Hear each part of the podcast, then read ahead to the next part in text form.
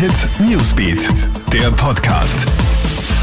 Hi, schönen Abend aus der Krone Nachrichtenredaktion. Felix Jäger hier mit deinem News Update.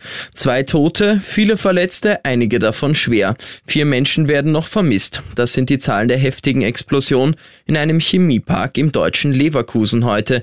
Am Vormittag hatte es eine riesige Explosion in einem Lager mit Lösungsmitteln gegeben. Wie viele und welche Schadstoffe in die Luft entwichen sind, wird jetzt untersucht.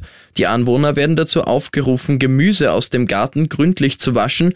Einige Kinderspielplätze sind aus Sicherheitsgründen gesperrt worden. Bei uns in Österreich hat es ja wieder schwere Unwetter gegeben, aber auch im Rest Europas kracht es richtig. Im Norden Italiens hat es gestern schwere Gewitter gegeben, teilweise musste sogar die Autobahn gesperrt werden.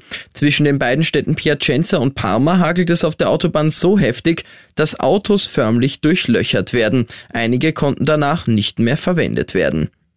Viele, die eine haben wollen, haben noch keine. Da kommt jetzt schon eine abgeänderte Version. Die Rede ist von Sonys PlayStation 5. Auf der japanischen Sony Homepage sind jetzt die Daten einer neuen PlayStation 5 Digitalversion geleakt worden. Die ist wohl um 300 Gramm leichter als die ursprüngliche Konsole, scheint sich aber sonst nicht sonderlich von ihr zu unterscheiden. Ob und wann die Konsole auf den Markt kommt, ist noch nicht bekannt.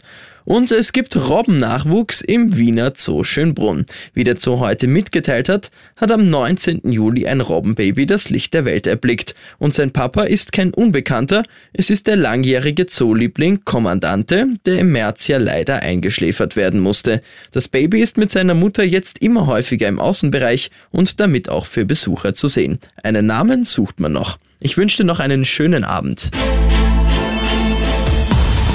Hit Newsbeat, der Podcast.